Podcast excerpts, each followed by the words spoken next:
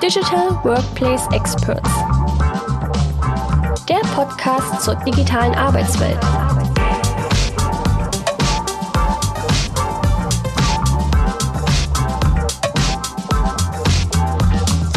Hallo, ich bin Irin Scholze und ich begrüße euch herzlich zu unserem Podcast Powered by IPI. In den Episoden laden wir Fachgrößen ein, mit denen meine Kolleginnen über den Digital Workplace und über die Digitalisierung der Zusammenarbeit sprechen. Lernt aus den Erfahrungen und Impulsen unserer Gäste und werdet so Digital Workplace Experts. Klingt interessant für euch? Dann geht's jetzt los mit der neuesten Episode.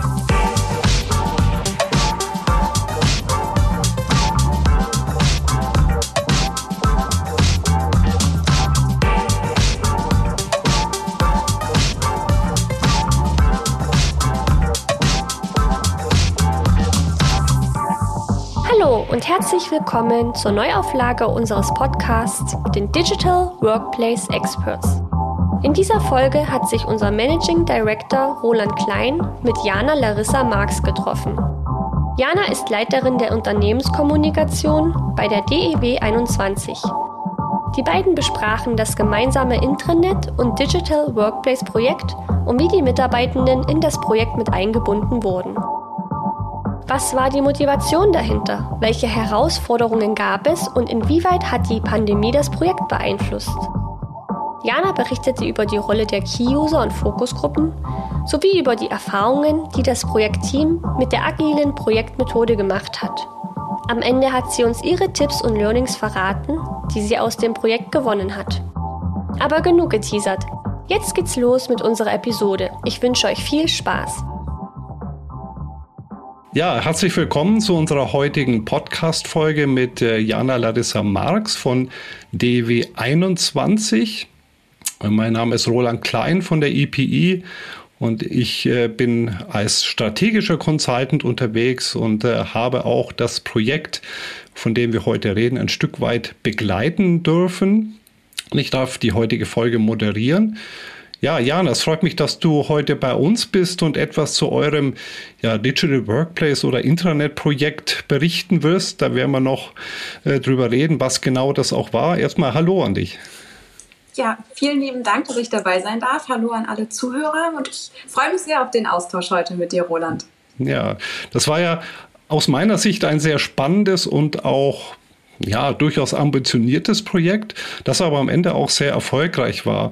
Und ich meine, es war auch erfolgreich unter anderem auch deswegen, weil ihr etwas sehr konsequent gemacht und aber auch geschafft habt, was ähm, in vielen anderen Projekten, die ich kenne und äh, ich habe auch schon einige ähm, gemacht, äh, häufig zu kurz kommt. Ihr habt ganz konsequent von Anfang an äh, eure künftigen Nutzer mit einbezogen und das auch über alle Projektphasen hinweg. Und das war aus meiner Sicht ein ganz wesentlicher Aspekt, dass das Ergebnis auch gut bei den Mitarbeitern angekommen ist und dass es auch eine gute Akzeptanz gefunden hat. Und ich meine, so weitreichend wie ihr das gemacht habt, äh, habe ich das wirklich bisher noch nicht gesehen. Aber wie genau ihr das gemacht habt, das wird heute ein wesentlicher Aspekt sein unseres äh, Gespräches. Aber ähm, zunächst mal, Jana, vielleicht sagst du erstmal ein paar Worte zu dir, aber auch äh, zu deinem Unternehmen, zu DEW 21. Wer seid überhaupt? Was macht überhaupt? Und ähm, auch, Jana, natürlich, was ist deine Rolle äh, auch ähm, sowohl in dem Projekt, aber auch im Unternehmen? Sehr gerne. Genau, Jana Larissa Marx. Ich äh, verantworte die Unternehmenskommunikation bei der DEW 21 in Dortmund. Bin selbst auch gebürtige Dortmunderin und schon immer sehr stark äh, mit der Heimatstadt verwurzelt gewesen.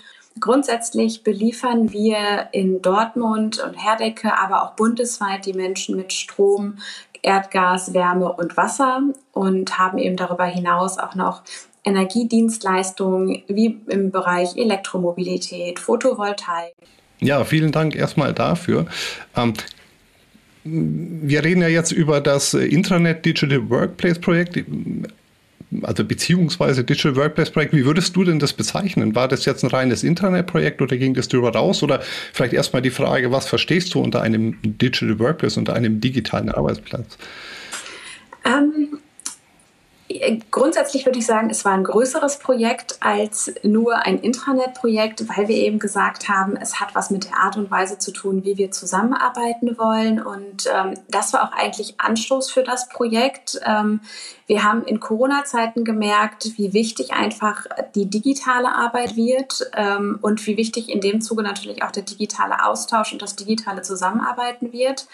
Und ähm, das ist auch für mich das, was ein digitaler Arbeitsplatz ermöglichen soll. Es sollte eigentlich eine Plattform sein, die uns im gesamten Arbeitsalltag begleitet, die quasi das Erste ist, was ich morgens öffne, wenn ich den Laptop hochfahre und wenn ich Feierabend mache, bin das Letzte, was ich schließe, weil es eben ja der Ort ist, an dem ich alle Informationen finde, die ich für meinen Arbeitsalltag brauche, wo ich die Absprünge in die verschiedensten Systeme, die ich bediene, benötige und auch, wo ich den Austausch mit meinen Kolleginnen und Kollegen pflegen kann, sei es jetzt wirklich äh, konkret auf Arbeitsebene bezogen, das heißt ähm, Projektaustausch, Projektupdates oder aber auch vielleicht einfach mal der kurze digitale Schnack nebenbei, was irgendwie den Kaffeeklatsch in der Teeküche ersetzt, der einfach unter Corona-Zeiten nicht möglich ist.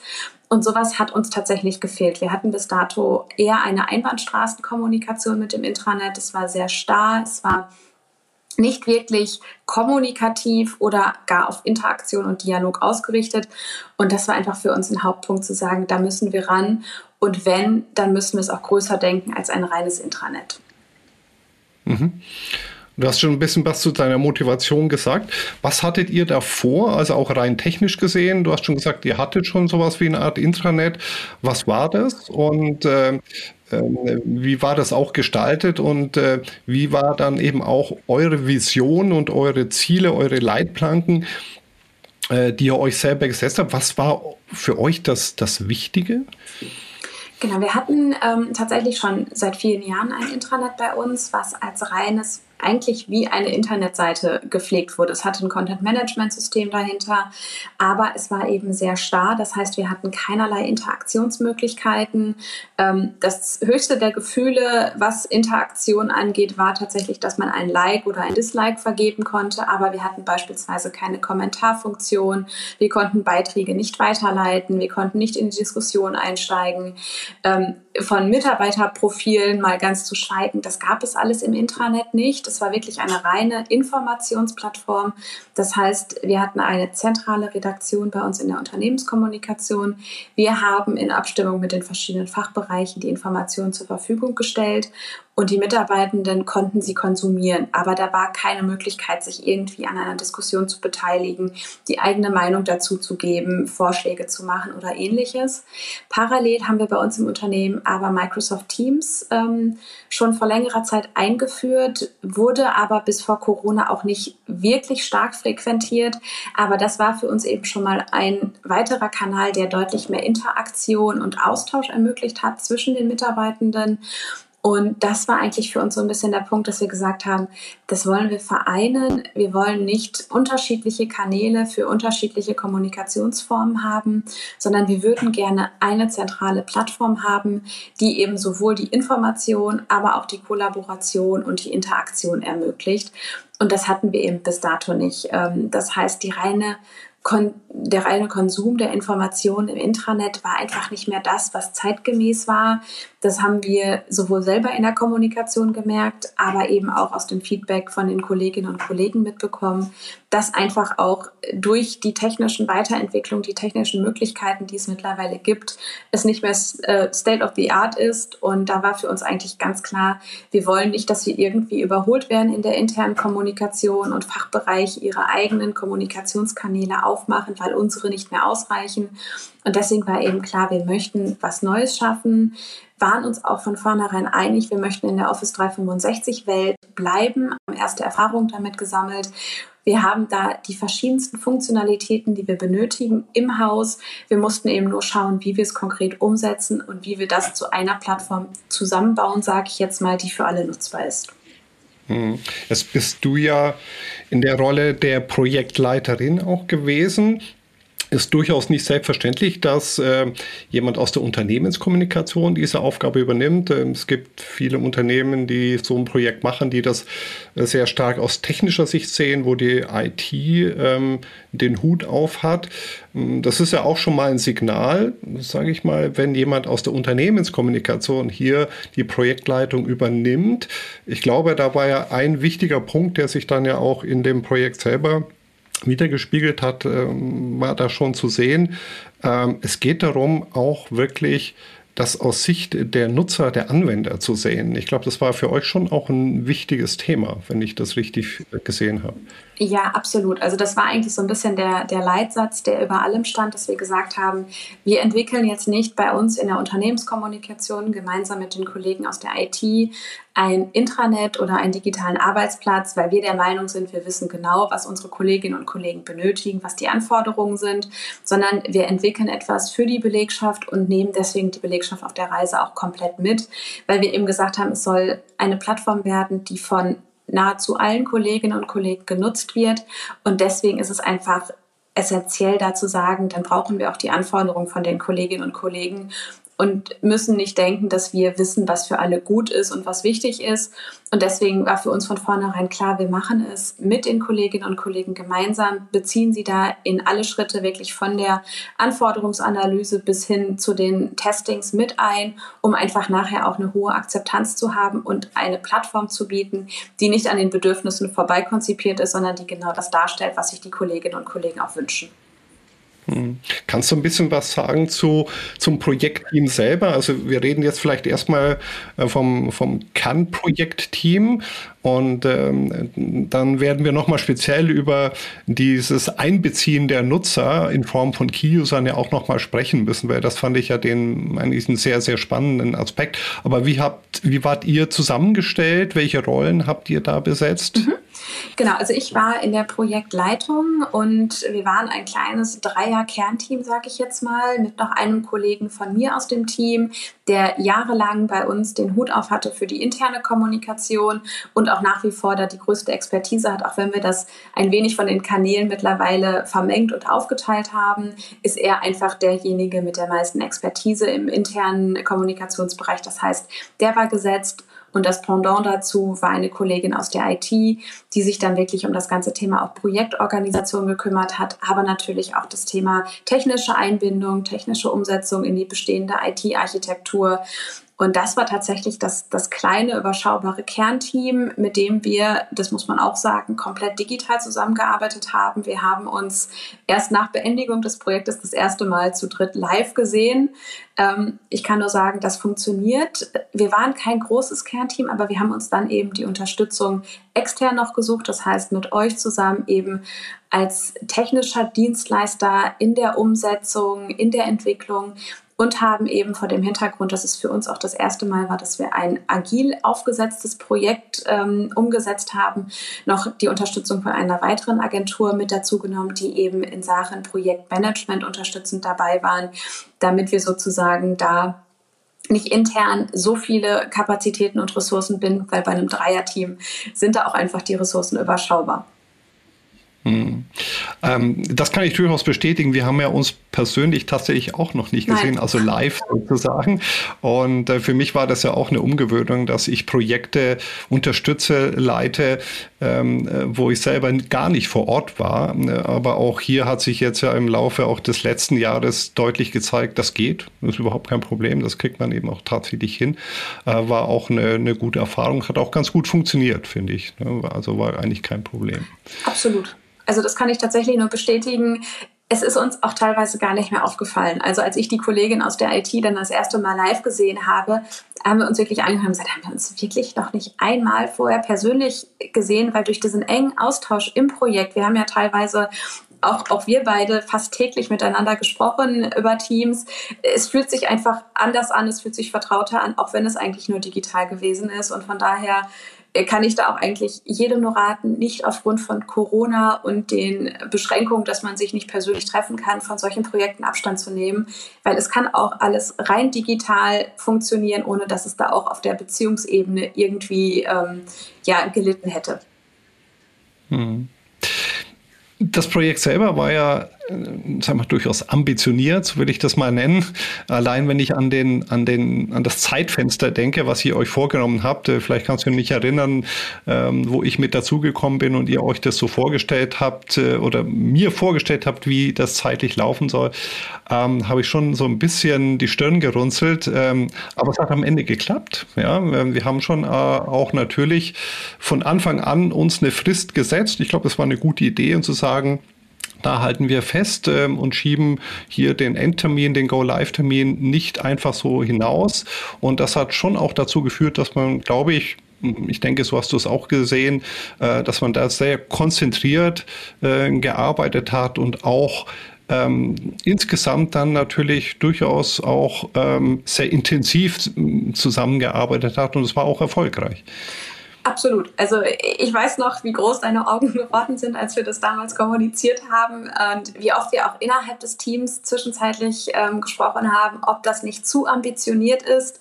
Aber eigentlich waren wir alle davon überzeugt, wir kriegen das hin. Ich glaube, es war jetzt tatsächlich für die Umsetzung inklusive Fokusgruppen-Workshops hatten wir ein halbes Jahr uns als Zeit gesetzt. Das war ambitioniert, aber dadurch, dass alle motiviert gewesen sind, das jetzt irgendwie auch umzusetzen und zu machen und wir eben auch einfach eine große Unterstützung aus der Belegschaft hatten, das darf man an der Stelle tatsächlich auch nicht vergessen.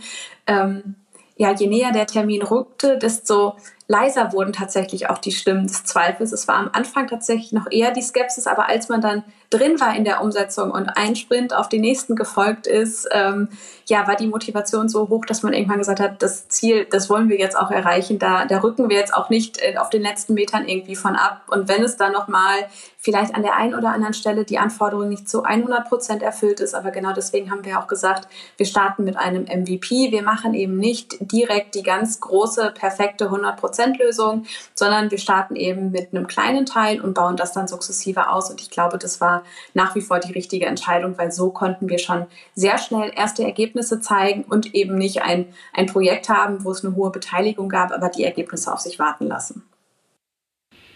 Ja, das ist tatsächlich ja auch ein Trend, den wir auch von anderen Projekten her kennen, also dass man nicht versucht, ähm, ein, ein Ergebnis hinzubringen, das dann schon mit allen Rüschchen und Schleifen quasi schon fertig war, sondern dass man erstmal eben einen Stand hat, den man äh, vorzeigen kann, mit dem man auch schon mal arbeiten kann, aber der dann im weiteren Verlauf des Projektes über die Zeit auch immer weiter eben ausgebaut wird. Ne? Das war ja auch eure Strategie, so seid ihr herangegangen. Genau, das war auch der Punkt, ähm, zum einen auch vor dem Hintergrund, dass wir eben aufgrund des Zeithorizonts das gar nicht hätten alles umsetzen können, aber dass wir auch gesagt haben, wir haben einige neue Elemente dabei, die müssen wir auch erstmal ausprobieren, bevor wir jetzt sagen, ähm, wir setzen da nochmal mehr Ressourcen und mehr Geld rein, die weiterzuentwickeln oder zu perfektionieren, automatisieren, wie auch immer da die nächsten Stufen sein könnten, ähm, um zu sagen, wir, wir testen einfach mal, kommt das überhaupt an, wird das genutzt, weil wir gesagt haben, wenn wir dann eben feststellen nach den ersten Wochen, dass das Gadget gar nicht ankommen, nicht genutzt wird, dann können wir uns die Ressourcen auch sparen, es weiterzuentwickeln, sondern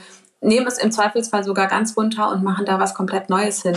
Aber da einfach zu sagen, die Möglichkeit, sich aufrechtzuerhalten, auf Feedback weiter zu reagieren, es weiterzuentwickeln und eben nicht zu sagen, das ist jetzt das fertige Paket, damit müsst ihr jetzt erstmal die nächsten Wochen, Monate Jahre leben und dann wird wieder was komplett Neues gemacht, sondern zu sagen, es ist eigentlich ein laufendes Projekt. Wir starten eben mit dem kleinen Aufschlag, erweitern es immer weiter, aber auch da eben auf Basis von Rückmeldungen, von Feedback aus der Belegschaft und nicht, weil wir im Kernteam der Meinung sind, es fehlt jetzt noch an der oder jener Stelle. Lass uns mal ein bisschen auf den Ablauf des Projektes mhm. schauen. Und äh, der Einstieg ähm, war ja auch der, dass ähm, ihr von Anfang an versucht habt, auch Nutzer abzuholen, mitzunehmen. Ähm, und da habt ihr ein Key-User-Konzept ähm, verfolgt. Und da würde ich gerne noch mal mehr wissen, ähm, wie ihr das ähm, auch gestaltet habt und wie ihr es auch geschafft habt, diese Nutzer auch mit an Bord zu holen. Ähm, Und ähm, es ist ja auch so gewesen, dass es ja nicht nur ähm, so ein paar Zielgruppen-Workshops am Anfang waren, so kenne ich das schon aus vielen anderen Projekten, sondern dass ihr es auch ähm, geschafft habt, diese äh, Key-User äh, über verschiedene Projektphasen weg immer wieder mit an Bord zu holen und immer wieder mit einzubinden. Aber erstmal, wie seid ihr zu den Key-Usern gekommen? Wie habt ihr die gefunden? Ähm, wurden die festgelegt, bestimmt oder haben die sich freiwillig gemeldet? Äh, und wie war da auch die Motivation unter diesen äh, Beteiligten? Mhm. Ähm, das war tatsächlich ganz unterschiedlich. Zum einen haben wir ganz am Anfang erstmal so eine kleine Stakeholder-Analyse für uns im Kernteam gemacht, um einfach mal zu schauen, wer sind denn die Stakeholder, die am meisten Berührungspunkte eben mit dem Intranet haben. Das sind Fachabteilungen, die Inhalte zur Verfügung stellen. Natürlich wir und in der Unternehmenskommunikation, die als zentrale Redaktion bis dahin äh, zuständig waren, aber eben auch unsere IT-Dienstleister, weitere Dienstleister, die tatsächlich als externe Teilnehmer auf dem Intranet zu finden sind, bis hin auch natürlich zur Geschäftsführung, die Führungsebenen ähm, oder auch unsere Auszubildenden. Da sind wir dann relativ schnell bei 23 Stakeholdern ungefähr gelandet, wo wir gesagt haben, okay, das wird zu komplex, da mit jedem irgendwie einen eigenen Workshop zu machen und sind dann darüber dazu gekommen zu sagen, okay, wir bilden jetzt solche Fokusgruppen aus, aber haben auch da nicht vielleicht den, den klassischen Weg gewählt, zu sagen, wir machen jetzt ähm, das Ganze nach beruflichen Gruppen, zu sagen, wir haben jetzt äh, eine Fokusgruppe, die aus dem technischen Ressort ist, eine, die aus dem Personalressort und eine aus dem kaufmännischen Ressort, sondern wir haben geschaut, wie ist denn das Nutzerverhalten von den Kolleginnen und Kollegen und haben eben dann die Fokusgruppen danach sortiert und aufgestellt. Das heißt, wir hatten beispielsweise eine Gruppe ähm, von Kolleginnen und Kollegen, die wir die, die Collaboration Junkies äh, genannt haben als Fokusgruppe, weil das die Kolleginnen und Kollegen sind, die Teams von der ersten Stunde an genutzt haben, die ihre Kommunikation größtenteils darüber ausgeführt haben. Das heißt auch da immer versucht haben, in den Austausch mit den Kolleginnen und Kollegen zu gehen, darüber ähm, auch an Projekten gemeinsam zu arbeiten, die von sich aus Ideen mit eingebracht haben, Ergänzungsvorschläge gemacht haben. Also die, die wirklich auf die Zusammenarbeit den Fokus gelegt haben. Wir haben aber auf der anderen Seite auch beispielsweise eine Gruppe gehabt, mit den, ich sag mal, mobilen Kolleginnen und Kollegen, die, die eben nicht viel am festen PC oder am Laptop sitzen, sondern die ganz oft nur mit dem Smartphone oder dem Tablet unterwegs sind, weil sie entweder an Baustellen sind oder bei Kundenbesuchen sind. Das heißt, die haben nochmal ein ganz anderes Nutzungs- und Verhalten und dadurch auch andere Anforderungen.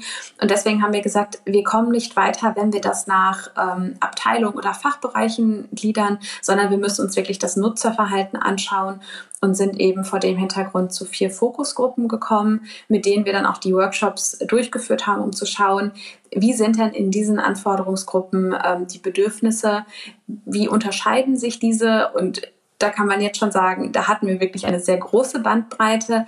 Aber die Ergebnisse haben uns eben auch darin bestätigt zu sagen, es macht Sinn, über die Anforderungen und das Nutzerverhalten zu gehen, anstatt nach ähm, hierarchischen oder äh, organisatorischen Bereichen das Ganze zu clustern.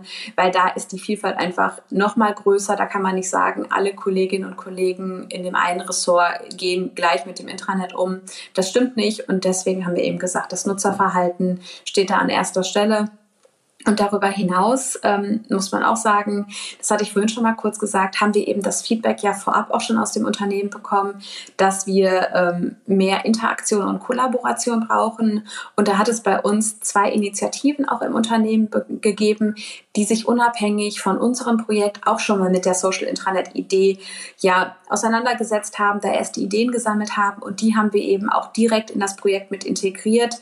Das waren ganz zu Beginn so unsere Kernstakeholder, sage ich jetzt einfach mal und die haben wir auch über den ganzen Prozess mit einbezogen, weil die eben auch teilweise schon gute Ideen hatten, Vorstellungen hatten, haben wir gesagt, wenn da die Anforderungen schon da sind, nutzen wir die mit und vor allen Dingen, da war die hohe Motivation da, das auch wirklich mit umzusetzen, ähm, das Projekt zu unterstützen und das war für uns wirklich Gold wert. Hm. Kannst du noch ein bisschen was dazu sagen, wie die Fokusgruppen oder auch die Key-User dann im Laufe des Projektes ähm, weiter ähm, mitgearbeitet haben, wie ihr die eingebunden habt. Mhm. Ähm, das fand ich auch sehr schön, dass die eben nicht nur am Anfang irgendwie mal gefragt worden sind, was ist eure Meinung und dann ähm, haben die Benutzer nichts mehr davon gehört, sondern sie sind ja kontinuierlich auch im Projekt genau. gewesen. Genau. Also nach den Fokusgruppen-Workshops war noch nicht Ende, sondern ähm, dann haben wir eben, als es an die Umsetzung ging, auch wieder die Teilnehmerinnen und Teilnehmer aus den Fokusgruppen mit an Bord geholt. Das war natürlich alles auf freiwilliger Basis.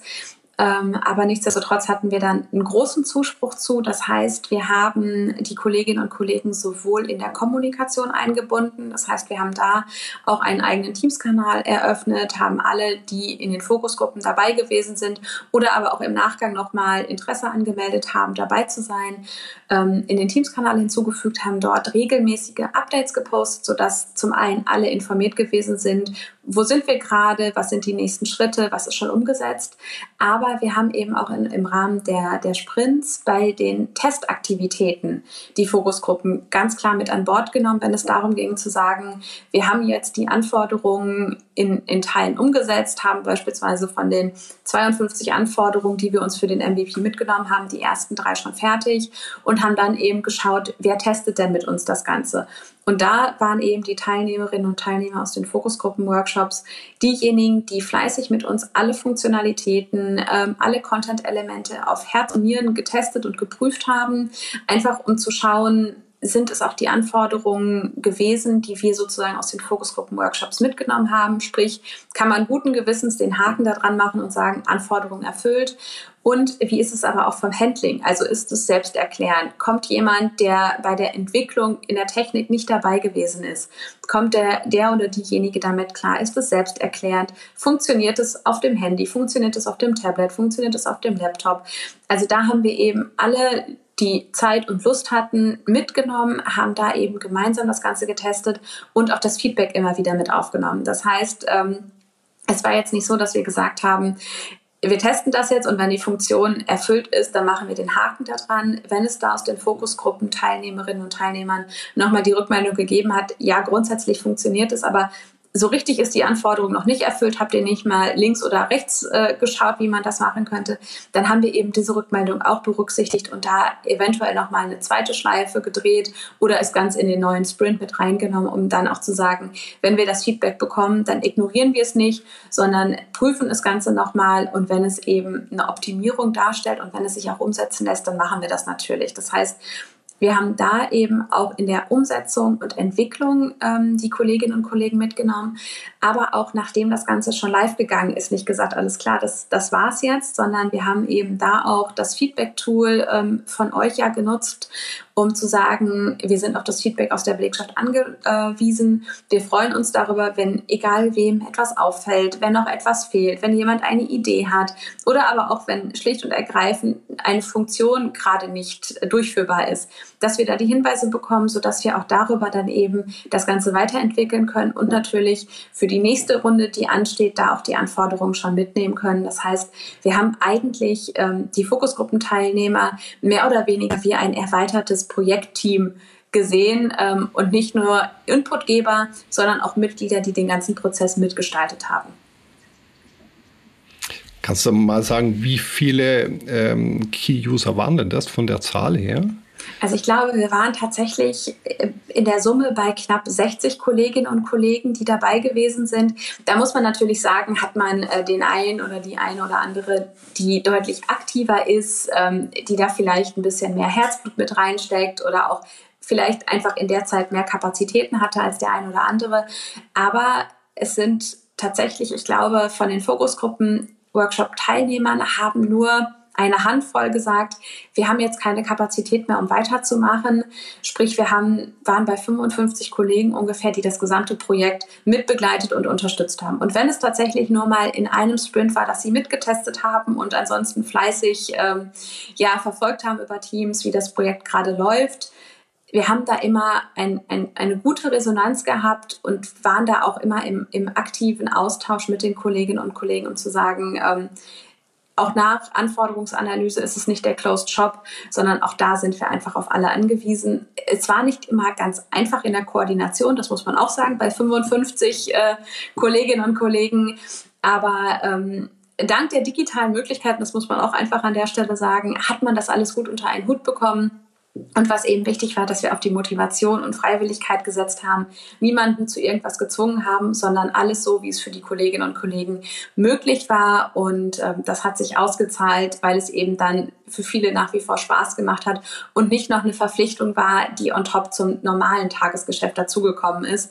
Weil das muss man ja auch sagen, die Kolleginnen und Kollegen, die in den Fokusgruppen dabei gewesen sind oder die eben das erweiterte Projektteam gewesen sind, die haben natürlich originär ganz andere Arbeitsaufgaben. Das heißt, das war nochmal etwas, was on top dazugekommen ist. Und ähm, ja, da hat es uns einfach gefreut, dass da die Motivation so hoch das ist. Das wäre jetzt auch meine Frage gewesen. Also wie habt ihr das auch äh, von der Kommunikation her hinbekommen? Weil das äh, erfahre ich schon immer in vielen Projekten, dass das eine, eine große Herausforderung ist. Ähm, wie du gerade gesagt hast, ähm, die Kolleginnen, Kolleginnen haben ja äh, schon auch eigentlich einen anderen Job zu tun und machen das so ein bisschen nebenbei. Und ich ähm, weiß, dass häufig dann die zuständigen Abteilungsleiter, äh, die für den Mitarbeiter verantwortlich sind, äh, da immer ein großes Problem haben, da auch die Mitarbeiter dafür freizustellen. Ähm, wie habt ihr das geschafft, dass das auch trotzdem Akzeptanz gefunden hat, diese Herangehensweise? Kannst du da noch ein, zwei Worte dazu sagen? Mhm. Genau, also wir sind äh, da sehr offen und transparent mit umgegangen. Das heißt, wir haben ähm, die Führungskräfte der verschiedenen Kolleginnen und Kollegen frühzeitig mit abgeholt, haben eben angekündigt, dass wir das ganze Projekt agil umsetzen wollen, dass wir uns eben punktuell die Expertise aus dem Unternehmen dazu holen möchten, wenn es denn gebraucht wird. Aber wir haben eben auch ganz klar gesagt, dass es dann punktuelle Unterstützungen sind und eben nicht, das ist dann der Vorteil auch an der agilen Projektweise gewesen, zu sagen, wir binden Kapazitäten und Ressourcen, wenn wir sie nicht brauchen, weil wir in einer starren Projektorganisation unterwegs sind. Sondern wir haben eben gesagt, im Kernteam haben wir natürlich die Ressourcen entsprechend freigeschaufelt, dass wir unsere Regeltermine und Co. haben. Aber wir haben von vornherein deutlich gemacht, für die Kolleginnen und Kollegen im erweiterten Projektteam und in den Fokusgruppen, dass das eben auf Freiwilligkeit beruht. Das heißt, wenn da gerade die originäre Arbeit einfach Vorrang hat, die der Baum brennt, um es jetzt mal ganz platt zu formulieren, dass das natürlich immer Priorität haben wird ähm, und dass wir uns aber natürlich freuen, wenn die Unterstützung da ist. Und da war einfach auch der Vorteil, dass die Motivation bei den Kolleginnen und Kollegen groß war. Das heißt, die hatten Lust mitzugestalten, das umzusetzen, sodass sie da auch ähm, eben geschaut haben, dass sie nochmal die eine oder andere Minute freigeschaufelt haben. Und dadurch, dass wir eben eine so große Runde gewesen sind, war der Aufwand für jeden Einzelnen auch gar nicht so groß, als wenn das Projekt Projektteam eben kleiner gewesen wäre, dann hätte der eine oder andere mit Sicherheit auch noch mal mehr gemacht oder machen müssen, um beispielsweise auch beim Testing alles äh, testen zu können. Aber dadurch, dass wir da so eine breite Unterstützung hatten, ähm, hat tatsächlich im Durchschnitt jeder Kollege, jede Kollegin einmal das Ganze getestet. Und dadurch, dass das eben von den Ressourcen überschaubar war, ähm, hat es da auch keine Konflikte mit Blick auf Arbeitszeit und Co gegeben, ähm, sondern eben es war die Freiwilligkeit und die Motivation, die da, glaube ich, ausschlaggebend gewesen sind. Hm. Ich glaube, es ist auch eine wichtige Voraussetzung gewesen, dass dieses Projekt im Unternehmen selber ja einen sehr hohen Stellenwert hatte. Das heißt, allein schon auch von der Unternehmensführung entsprechend ähm, ja unterstützt, gesponsert äh, wurde. Ähm, ich glaube, das ist auch eine wichtige Voraussetzung, damit sowas auch funktioniert. Ja, genau. Also wir haben äh, direkt zu Beginn, als wir uns damit beschäftigt haben, zu sagen, wir wollen unser Intranet auf neue Füße stellen, wir wollen da auch einen Schritt weiter gehen, als nur ein neues Intranet zu machen, ähm, haben wir das auch direkt bei unserer Geschäftsführung positioniert positioniert, die uns da volle Rückendeckung zugesagt haben, weil es eben auch einfach zum, zum Wandel unseres Unternehmens passt, zu sagen, wir werden immer digitaler, wir werden ähm, ja auch immer agiler an der einen oder anderen Stelle. Wir brauchen auch eine interne Kommunikation, die das Ganze ähm, zeigt und umsetzt.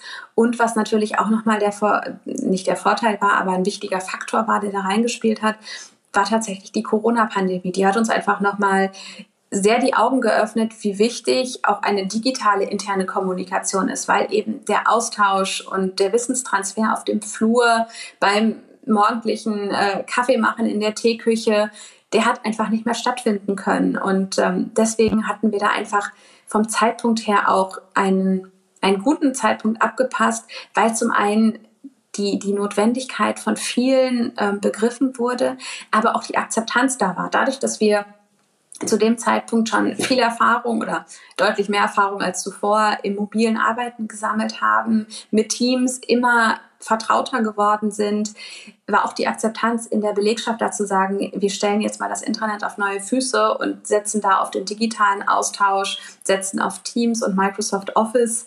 Ähm, die Akzeptanz wäre, glaube ich, vor der Corona-Pandemie und bevor wir das mobile Arbeiten so ausgebaut haben, wäre diese Akzeptanz und damit wahrscheinlich auch die Rückendeckung im Hause noch nicht so hoch gewesen.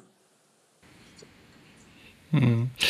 Kannst du noch ein bisschen was zur Methode, zur Projektmethode sagen? Wir sind ja agil vorgegangen, haben uns so ein bisschen an die Scrum-Methode äh, angelehnt. Es war ja für euch auch ein Stück weit Neuland. Wie, wie erging es euch damit? Genau, also es war für uns tatsächlich äh, komplettes Neuland. Wir haben zwar schon immer mal wieder was davon gehört, aber dass wir wirklich ein eigenes Projekt agil umgesetzt hätten, war für uns auch die Premiere. Und ähm, was am Anfang für uns so ein bisschen oder was ja immer so ein bisschen die Fehlinterpretation war, war, dass das alles ganz flexibel ist und ähm, nicht so richtig geordnet ist. Und das hat uns dann relativ schnell eines Besseren belehrt, dass wir unglaublich viele Austauschtermine fix im Kalender hatten, dass wir ähm, ja über, über verschiedene Berichtswesen, sage ich jetzt einfach mal, die Fortschritte dokumentiert haben, die Baustellen dokumentiert haben. Ähm, das war eben was, was wir uns tatsächlich vorher so nicht vorgestellt haben, dass es doch, obwohl es agil ist, so strukturiert sein würde, worüber ich aber tatsächlich sehr dankbar bin, weil ich glaube, ohne diese Struktur hätten wir den Zeitraum nicht geschafft. Und dann sind wir eben in zwei Wochen Sprints vorgegangen. Das heißt, wir haben uns immer aus unserem Backlog, wo eben die Anforderungen äh, zusammengefasst waren, die wir umsetzen möchten, haben wir uns immer die Punkte rausgegriffen, haben dann gemeinsam mit euch geschaut, was setzen wir jetzt in diesem Sprint um, hatten dann eine knappe Woche für die technische Umsetzung, für die Content-Erstellung, je nachdem, was eben gerade anstand und sind dann eben in der zweiten Woche dahin gegangen zu sagen, wir testen das Ganze jetzt auf Herz und Nieren um dann eben nach den zwei Wochen sagen zu können, Haken dran oder müssen wir da nochmal eine Schleife drehen ähm, und es nochmal komplett neu machen oder sind es nur kleinere Optimierungen. Ähm, aber da muss man sagen, hat es in der Regel sehr gut geklappt, dass wir wenig nochmal komplett neu anfassen mussten. Was wir aber immer wieder gemacht haben, nicht nur zu sagen, wir machen in den Sprint Reviews den Blick auf die ähm, Content-Elemente oder technische Umsetzung, sondern wir schauen auch darauf, wie hat es denn in der Zusammenarbeit funktioniert beispielsweise banale Dinge wie, macht der Austauschtermin am Vormittag wirklich Sinn oder sollen wir es nicht lieber auf den Nachmittag verschieben? Also auch solche kleineren Stellschrauben haben wir immer wieder geprüft, angefasst, sodass wir einfach das Projekt tatsächlich auf allen Ebenen von Sprint zu Sprint optimiert haben.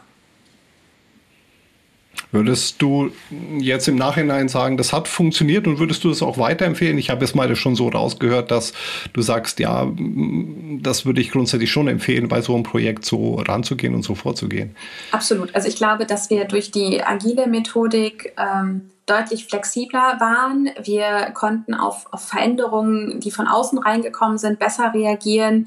Wir konnten Dinge nochmal hin und her schieben. Ähm, wir konnten auch die Ressourcen so einsetzen, wie sie uns zur Verfügung gestanden haben, weil wir eben nicht gesagt haben, wir haben das enge Korsett und wir haben jetzt den und den Plan, sondern eben von Sprint zu Sprint geplant und ähm, das Ganze angepasst haben.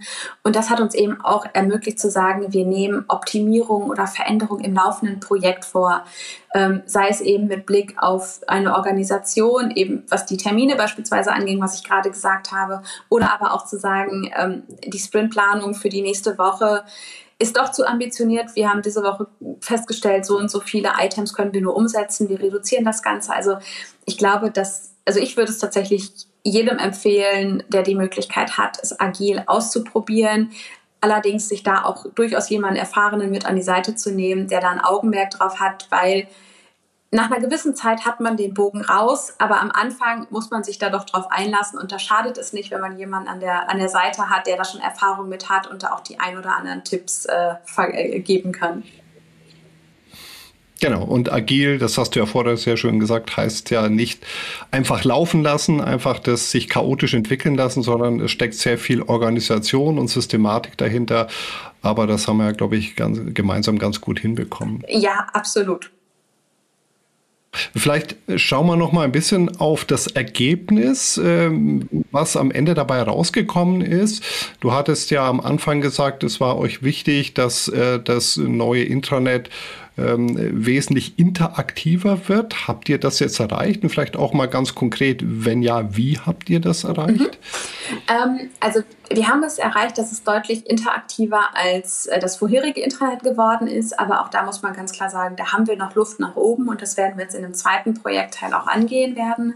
Aber alleine schon durch die Kommentarfunktion, die wir bei den Beiträgen haben und ähm, den Hinweis zu Ansprechpartnern zu den verschiedenen Themen, was wir zuvor auch nicht hatten, ähm, haben wir da die Interaktion schon deutlich gesteigert. Also wir haben teilweise Beiträge, ähm, wo es ich glaube, jetzt haben wir einen, da sind es 110 Likes, die wir bekommen haben oder auch wirklich Kommentare, ähm, wo sich die Kolleginnen und Kollegen austauschen, sich gegenseitig Tipps geben oder auf Dinge hinweisen. Das heißt, da findet der Austausch statt.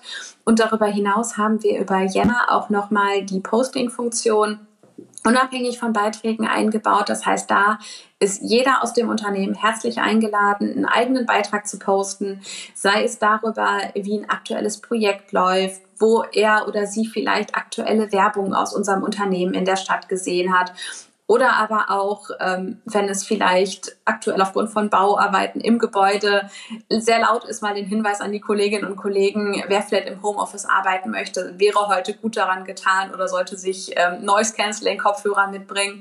Auch solche Dinge kann man da reinschreiben und das wird tatsächlich sehr gut genutzt. Das ist immer ein bisschen wellenartig. Es gibt Zeiten, da passiert dann deutlich mehr und dann gibt es wieder Zeiten, da ist es etwas ruhiger. Aber das ist eben auch ein Bereich, den wir jetzt deutlich mehr ausbauen wollen, zu sagen, ähm, wir gehen jetzt dahin zu, zu, schauen, wie können wir Interessensgruppen wirklich anlegen, wie können wir da den, den zielgerichteten Austausch zwischen den Kolleginnen und Kollegen fördern. Zum einen eben was berufliche Dinge angeht, aber vielleicht auch was, was private Interessen und Hobbys angeht, wenn es da laufinteressierte Kolleginnen und Kollegen gibt, zu sagen, vielleicht bildet sich daraus eine eigene Laufgruppe. Oder aber ähm, zu schauen, wie können wir neue Kolleginnen und Kollegen bei sowas mit, mit einbeziehen? Weil das ist auch ein Punkt, den wir jetzt mit umgesetzt haben, zu sagen, wir begrüßen unsere neuen Kolleginnen und Kollegen mit Foto und Abteilung im Intranet, sodass jeder sehen kann, wer fängt denn gerade neu bei uns an, auch vor dem Hintergrund, dass wir in Corona-Zeiten es auch nicht unbedingt mitbekommen, wenn in der Abteilung nebenan ein neues Gesicht vorhanden ist. Und so sieht man eben auf der Startseite direkt die neuen Gesichter, kann den Kontakt kurzfristig herstellen, einfach mal Hallo sagen, sich auf den ersten digitalen Austausch äh, verabreden und ich glaube, das sind erste Stellschrauben, die wir gedreht haben, um einfach den Austausch zu erhöhen. Aber wir haben da noch so ein paar Formate ähm, ja, in der Hinterhand, die wir jetzt sukzessive umsetzen wollen, um da auch einfach nochmal mehr Möglichkeiten und mehr Formate für den Austausch ähm, zu geben.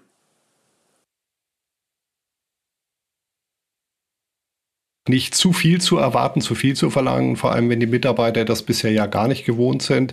Ähm, da kann man sich also auch durchaus schrittweise annähern und dann auch in weiteren Projektphasen äh, da auch durchaus dann den Mitarbeitern noch mehr Möglichkeiten geben. Das ist ja auch euer Plan, denke ich, so wie ihr da jetzt weitermachen wollt. Genau, und vor allen Dingen, was wir auch gesagt haben, wir möchten auch niemanden überfordern mit zu vielen neuen Funktionalitäten, zu vielen neuen Möglichkeiten. Es ist ähm, eben schon ein neuer Schritt, dass jemand selber etwas posten kann, was das gesamte Unternehmen sehen kann. Das hat es eben bis dato auch nicht gegeben. Und ich glaube, da werden wir uns einfach Schritt für Schritt ranwagen. Und wir stellen jetzt schon fest, dass auch jetzt äh, immer mehr Kolleginnen und Kollegen sich trauen, da was zu posten und es nicht sozusagen immer die, die üblichen Verdächtigen sind, die da ähm, für, für Content sorgen. Und ich glaube, das werden wir einfach sukzessive ausbauen. Aber es hat eben auch was mit Gewöhnung zu tun und mit Erfahrungswerten. Mhm. Daraus lässt sich ja schon ein bisschen entnehmen, dass ähm, das Ergebnis von den Anwendern ja durchaus auch angenommen worden ist, äh, dass es eine hohe Akzeptanz eben auch gibt. Ist das so und wie habt ihr das gemessen? Genau, also wir haben äh, gerade am, am Anfang, als das Ganze live gegangen ist, ähm, viel Feedback aus dem Unternehmen bekommen.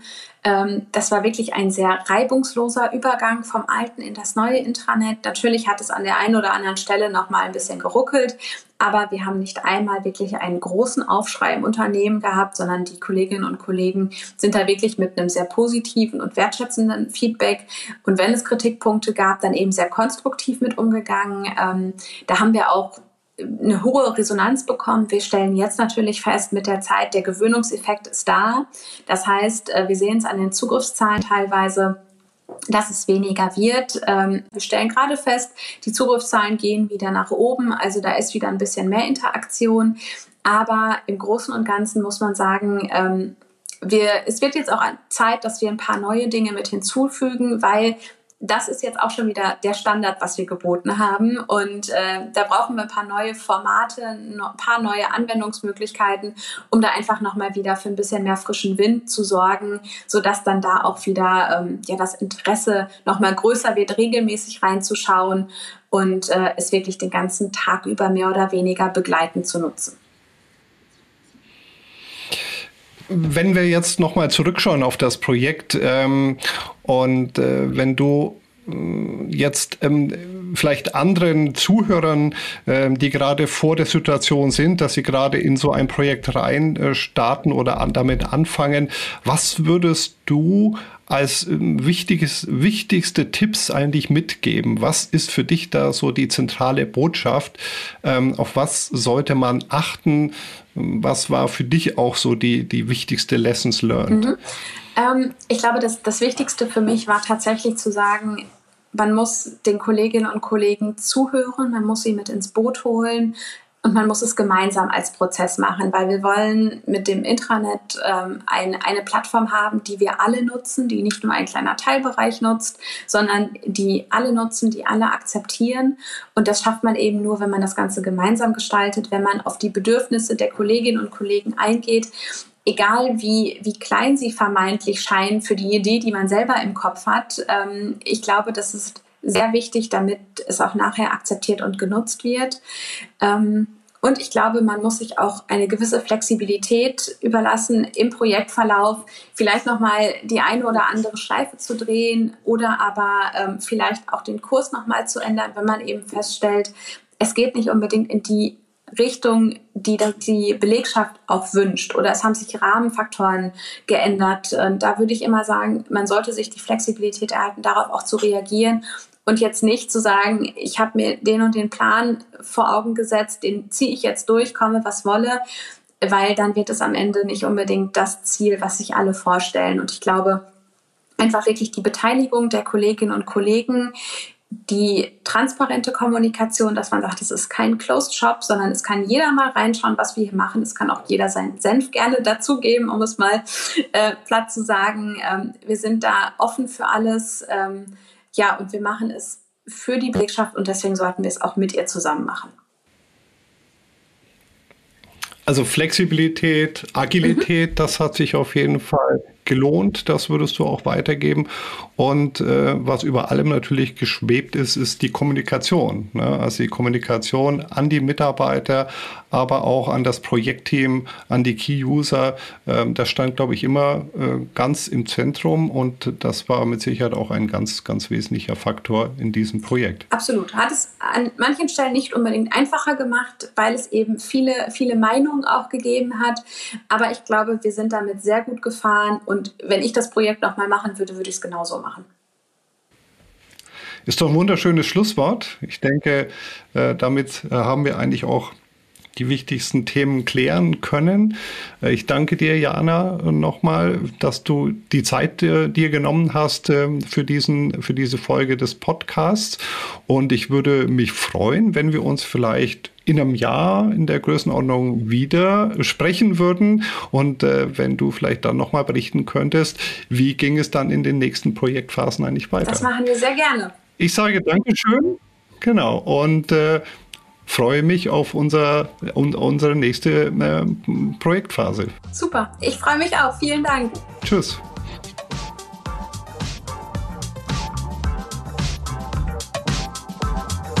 Das war unsere neue Episode der Digital Workplace Experts.